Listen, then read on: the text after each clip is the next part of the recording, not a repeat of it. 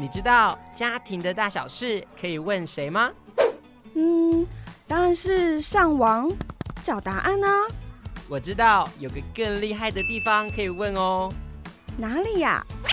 小桃家，欢迎收听小桃家幸福家。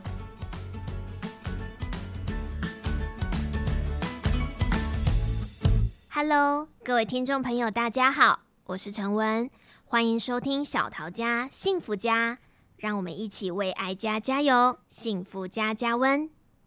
本节目为为爱阅读陪伴幸福系列，让我们一起善用好书，替生命、替生活增加幸福氛围。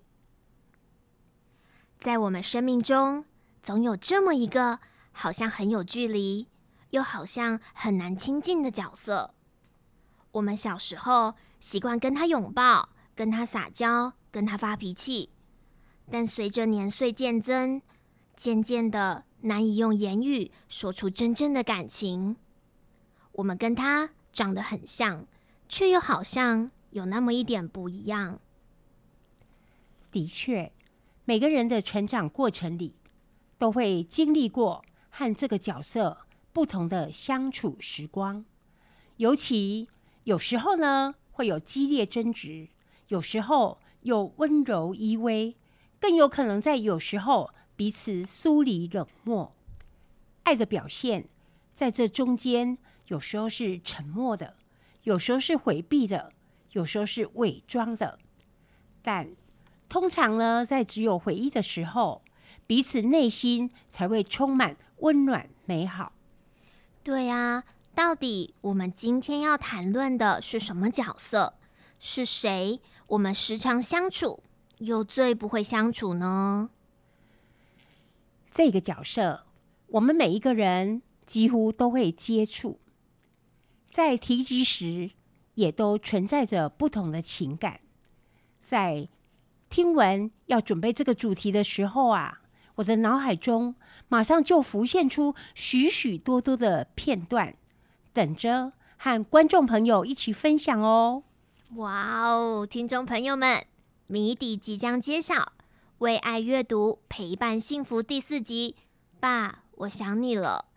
这次的主题温暖又情长，让我们来看看月香校长珍藏了哪些动人的回忆片段，如何在八月适切表达我们的爱。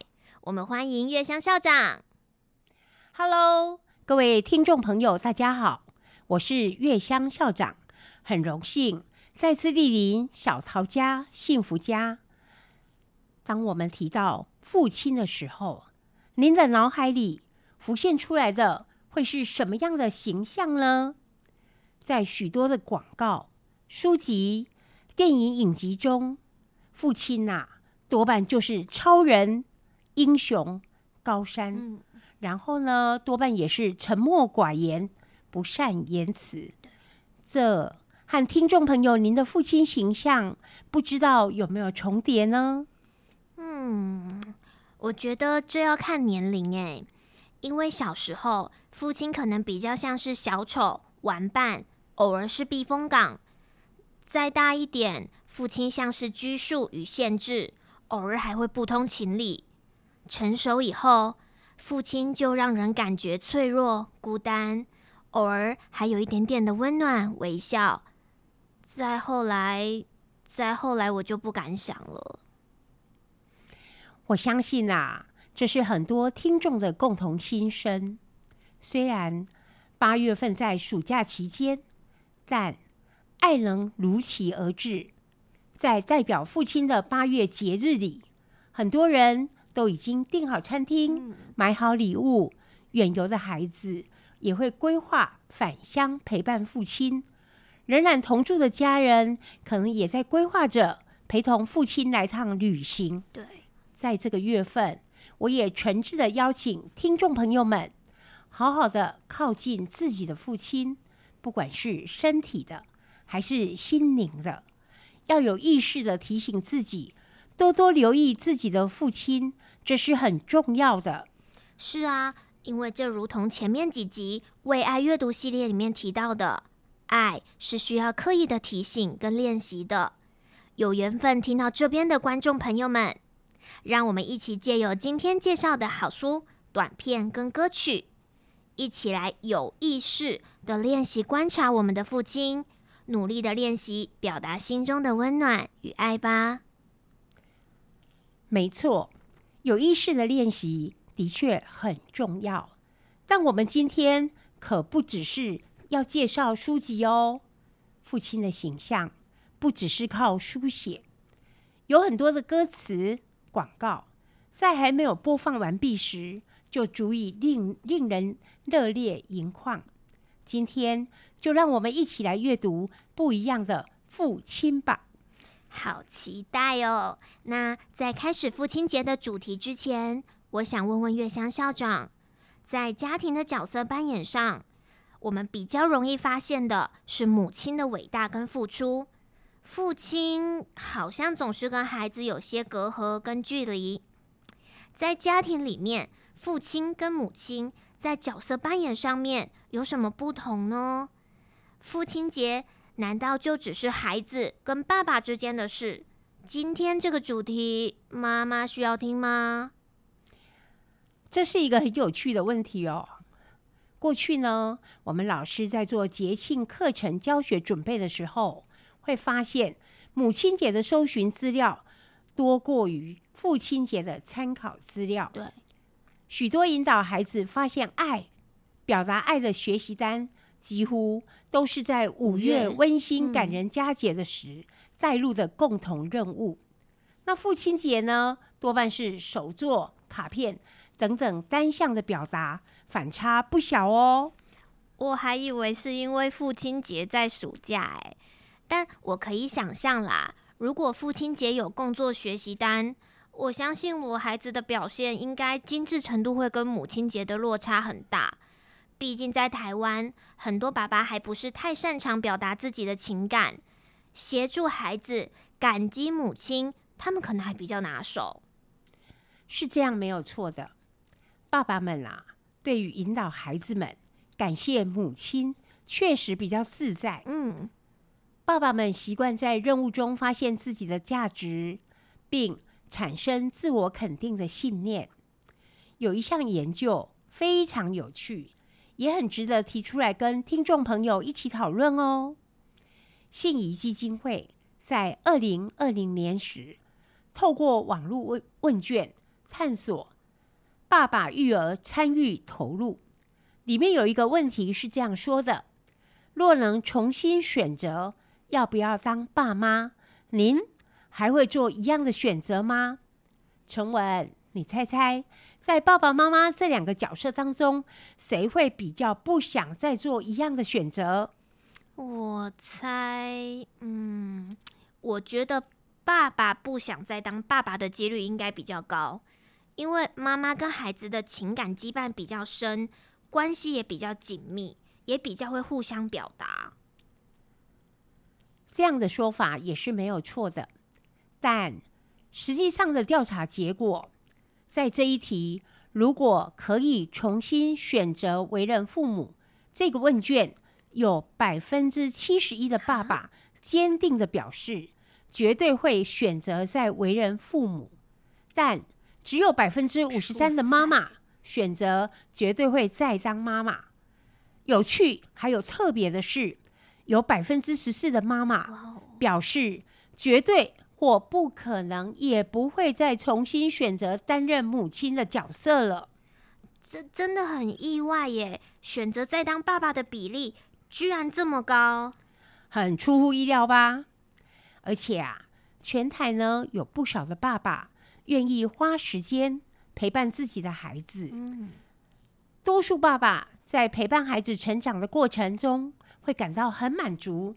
有了孩子后，会觉得自己很幸福。嗯，有百分之九十的爸爸认为自己对育儿的支持和付出，会让夫妻感情变得更好呢。这一定会。另外，还有高达百分之九十的爸爸认为自己是一个称职的好爸爸。嗯，在透过这项调查，我们可以发现，台湾的爸爸在育儿的参与上，胜任度和满足感都蛮高分的。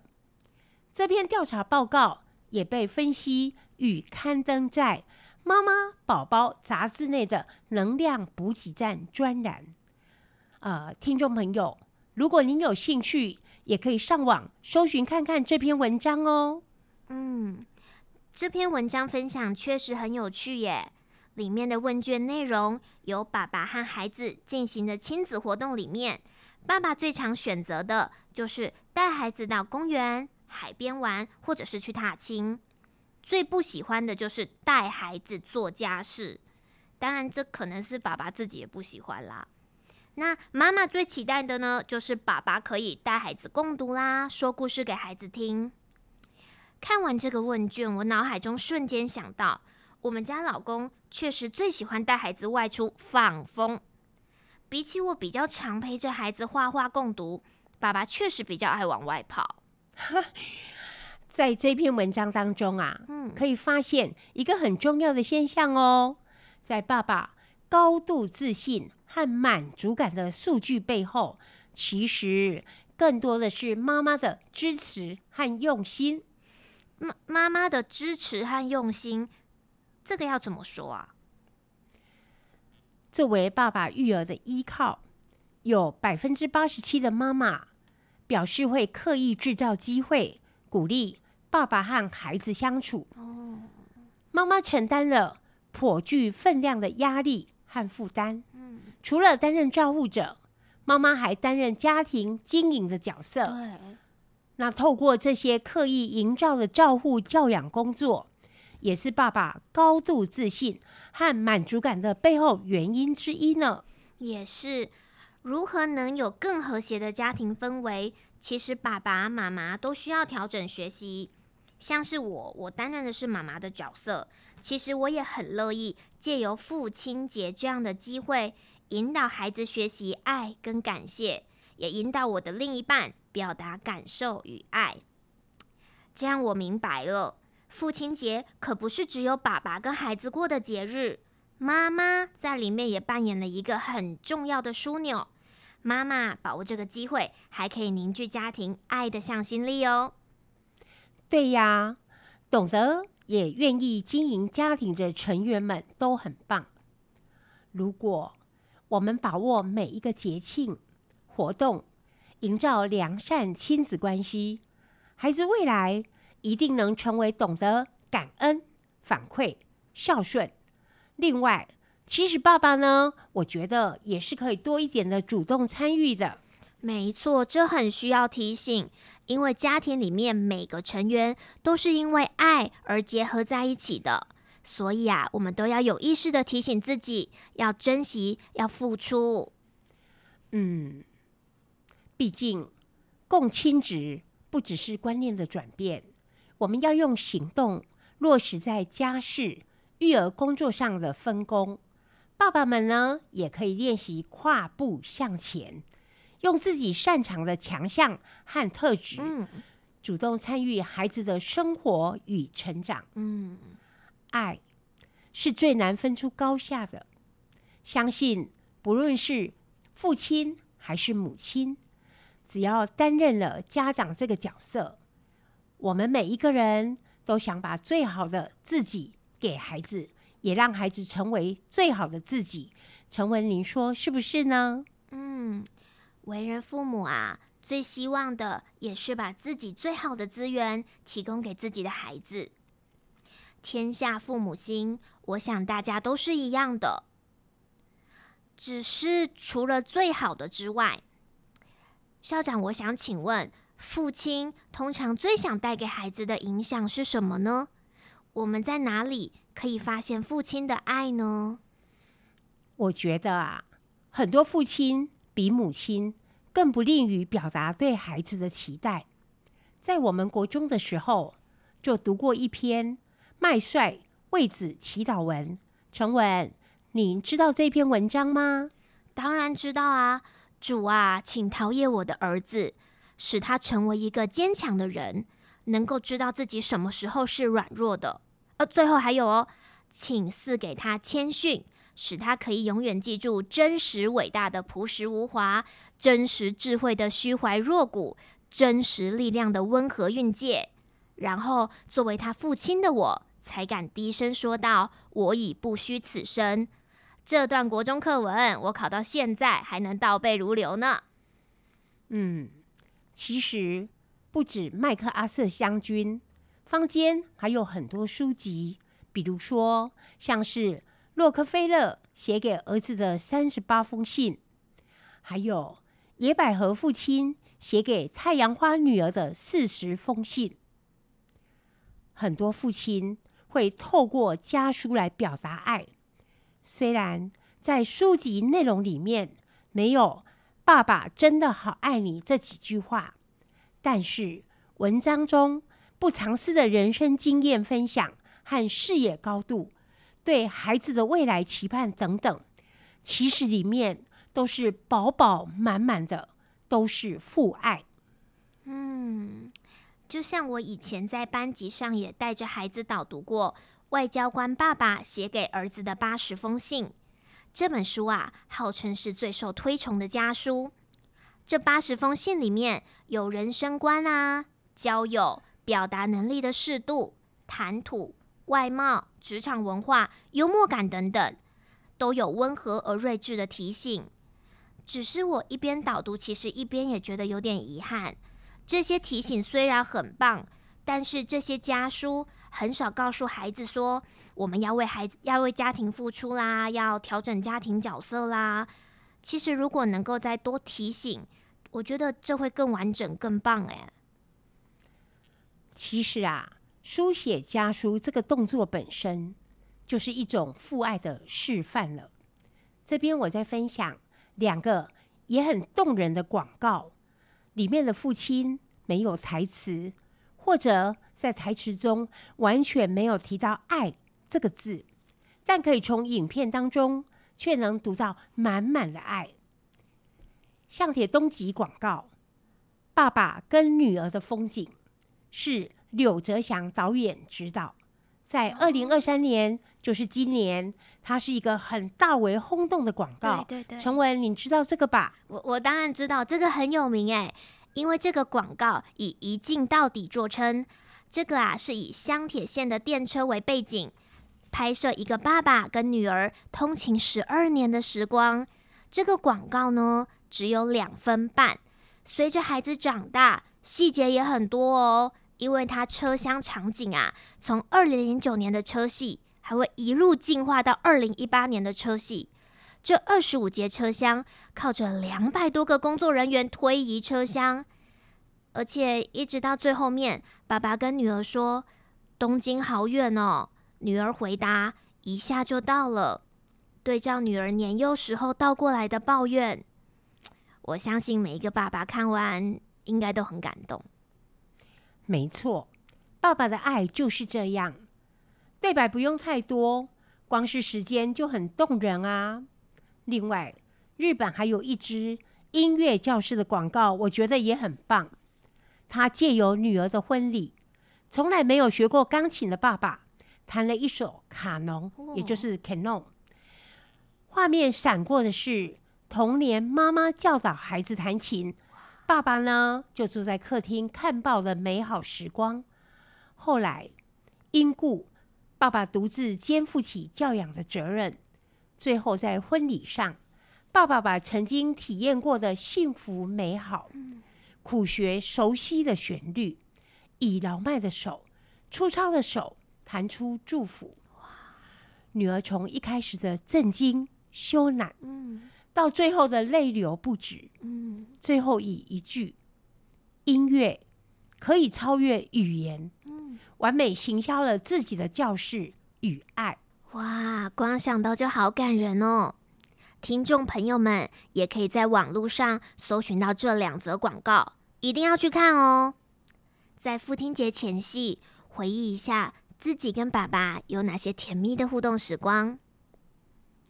那校长这边还有没有可以推荐我们一些父亲节前夕可以做的功课，让自己能够情感丰富，而且真挚的向父亲表达我们的爱？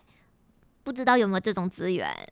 说功课不敢，但在父亲节前夕，我们可以邀约听众朋友一起来写作文。哈，作文。第一篇作文题目是我的父亲。成文，这个题目在你小时候有写过吗？这这肯定是有的呀。我的爸爸，我的妈妈，这都是小时候作文经典的命题。但为什么要在这个时候写这篇文章呢？小的时候写文章，因为段落的要求，因为要配合语文课的练习，创作一定是有框架的，也有时间的限制。但是，一样的文章，一样的题目，在成年后再执笔一次，我们会有怎么样的落笔呢？会有怎么样的变化呢？您看到的父亲还是像超人一样吗？你会在信里怎么和父亲说出内心的话？怎么描写从小到大一路的相处经历？你会说出的是感谢还是抱歉？以您现在的年龄，您希望父亲能成为怎么样的父亲呢？这个我觉得很难呢，写出来很害羞。仔细想一想，其实我很久没有认真的看过爸爸了。我之前有看过网络平台曾经发起过“爸，我想对你说”，以这个开头来造句的募集文案活动。我觉得像我就是很不敢跟爸爸说出心里话的孩子，但在父亲节的前夕，如果可以把这篇文章写给父亲。我想应该会是很棒的礼物。嗯，陈文，你一定要写这篇作文。题目呢，您自己知道，那就是呢，能够写出您现在的心路历程。好，那第二件作业啊，就是我想请听众朋友，我们一起来问问自己：爸爸最喜欢吃什么？在父亲节那天啊，如果可以的话，为父亲煮出他最喜欢的味道，味蕾。会让亲子关系更紧密的连接，这是外卖买不到的。那在这边呢，我同时也推荐给大家，可以观看全国电子在二零一八年推出的广告作品《被遗忘的餐桌》。这不是广告哦，但是我觉得这个广告的意涵非常的好。广告呢，是从母亲骤然离世，孩子觉得爸爸做的饭难吃。然后做的饭不喜欢吃，开始，爸爸每天用心的坚持，煮给孩子吃，他的厨艺进步了，孩子也顺利长大了。但是长大后的孩子开始忙碌，常常不能回家吃饭，索性呢就告诉父亲说：“不用再这么辛苦的煮饭了，我们点外卖就好。”从那一天开始。家里的餐桌开始就被堆满了杂物啊！难怪这个题目叫“被遗忘的餐桌”。是的。后来呢，孩子要结婚了，在参与未婚妻家族聚餐的时候，发现了吃饭不只是吃饭，而是让家人了解彼此，能够了解更熟悉的彼此最好的机会。孩子回家呢，就整理了餐桌，依着妈妈当年留下来的食谱，煮出了爸爸记忆中的味道。当爸爸问一句：“你怎么知道这个味道的？”平淡简短的对白，却会让镜头的你潸然泪下。家的味道买不到。嗯，我相信家的味道真的买不到。现在的小家庭其实要坚持天天煮晚餐，应该很少有家庭做得到。但父母的坚持，有一天会在孩子的坚持里面被发现，原来里面蕴含了这么多爱。说起来很惭愧，我还真的不知道我的爸爸最喜欢吃的是什么。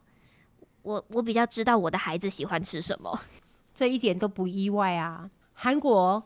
KB 金融集团，他也在二零二零年的时候拍摄过一支广告，以问卷调查的形式来让韩国的年轻爸爸妈妈们参与。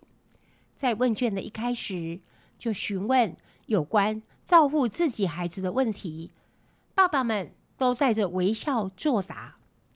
小孩喜欢的食物是什么？你仔细看过孩子熟睡时的样子吗？你手机里放了多少张孩子的照片？最近一次对孩子说“我爱你”是什么时候？这些等等等等的问题，这些问题都不难啊。孩子爱吃的、想要的，爸爸妈妈一定都很清楚。手机里面更不用说，百分之八十一定都是充满孩子的照片。我爱你，更是天天说。爸爸妈妈想要让孩子成为世界上最幸福的孩子，应该每个爸爸都是这样的。对呀，但你想想，如果同样的问题，我们把孩子变成父亲呢？呃，这个太太沉重了，我我不会回答。是，影片里填写问卷的年轻爸爸们也是，他们皱着眉头，表情凝重。画面却突然跳出他们的爸爸受访的影像。哇！每一个年轻爸爸都意外的抬起头。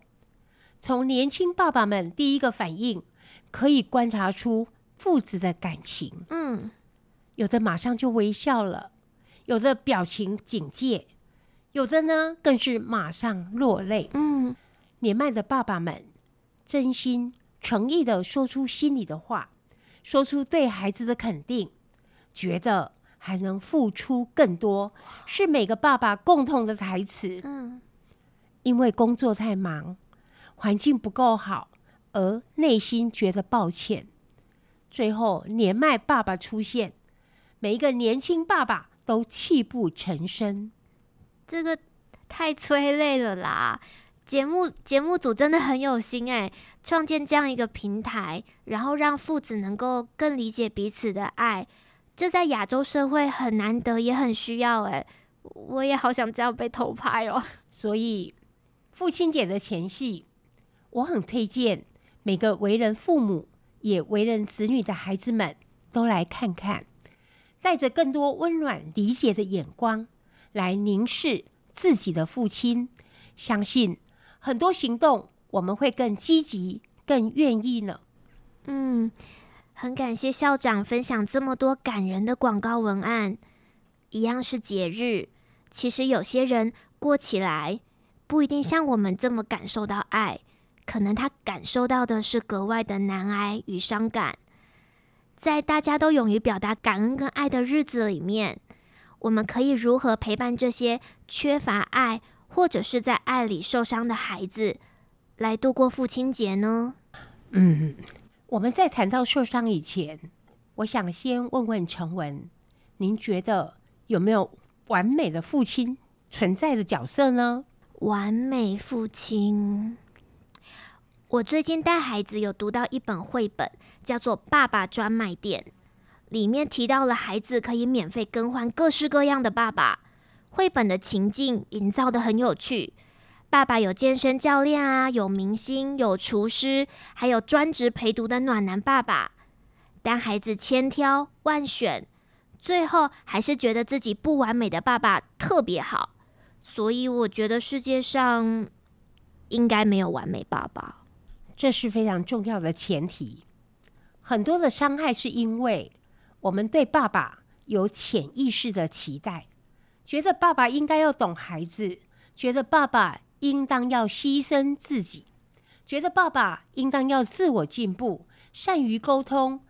但很多的爸爸其实呢，都是在孩子出生的那一天才开始学习当爸爸的。嗯，而且他们的父执辈可能受到社会环境的影响，更寡言，更有距离，更不善表达。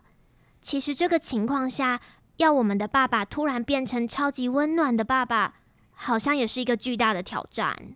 所以在谈伤害之前，让我们借由父亲节的契机，暂停自己的感受，好好去理解父亲是如何成为现在的模样。家乐福有一则“父亲是百分之二十的男人”这个广告，里面呢，提到了故事的主角，他是百分之二十的张先生，是百分之二十的张经理，百分之二十的小张，百分之二十的儿子，百分之二十的老公。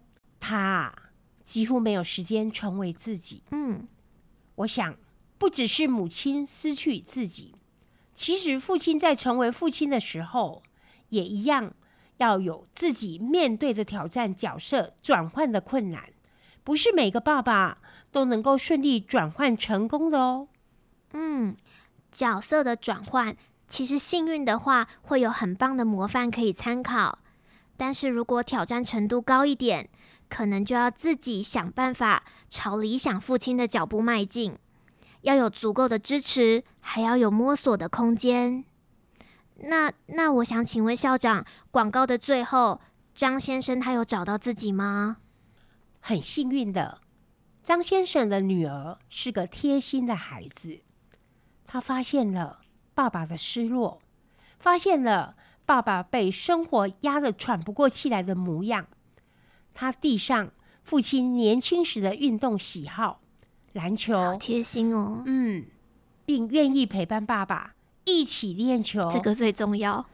所以张先生从女儿的眼中找到百分之一百的自己，这真是很棒的结果耶。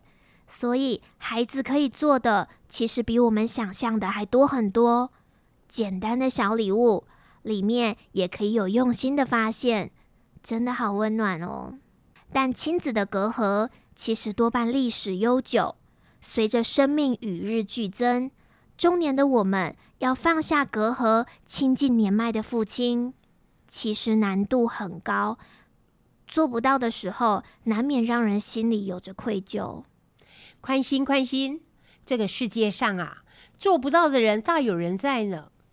但让隔阂存在着，其实并不会怎么样。嗯，我们啊，只要意识到这段距离。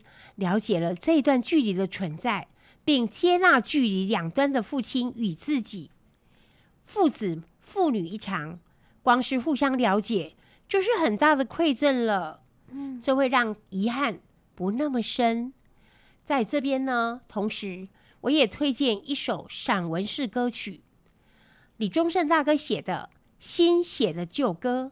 这首歌的 MV 很好看，也很推荐。听众朋友们一起欣赏哦！我想起来，李宗盛他的家里好像是开瓦斯行的，他小时候都要帮忙送瓦斯，父亲几乎不跟他说话，也因为学校跟就业都不算突出，父亲甚至还对他不是那么满意，所以我记得他们的父子关系是非常紧张的。所以在李宗盛大哥的这一首新写的旧歌，它里面。有很多歌词其实像是反思。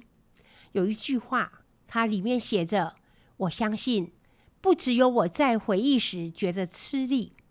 两个男人极有可能终其一生只是长得像而已。有幸运的成为自己，有不幸的只能是甲乙。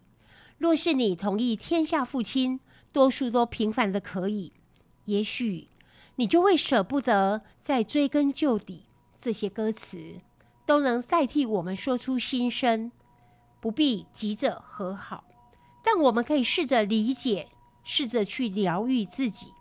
嗯，愿此刻听到这个段落的你，可能与父亲正在遥远的两端，也能在歌声中找到自己，找到宁静，找到在这个节日里比较舒适的角度哦。继上次月香校长分享了暑假安排家庭记忆锚点的重要，希望今天分享的广告与歌曲，能在八月份属于父亲的节日，好好的让听众朋友们正视自己跟父亲的距离，好好并且慎重的理解与自己相像的那个他。礼物很重要，但家的味道无法 Uber，无法购买，动作。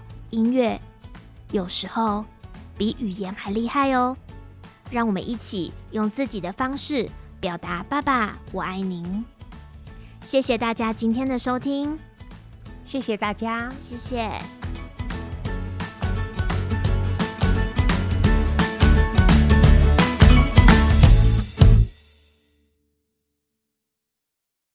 本节目是由桃园市政府家庭教育中心直播。若您对于亲子沟通、子女教养、伴侣相处等议题有兴趣的话，欢迎搜寻桃园市政府家庭教育中心，追踪我们的粉丝专业，并订阅我们的频道哦。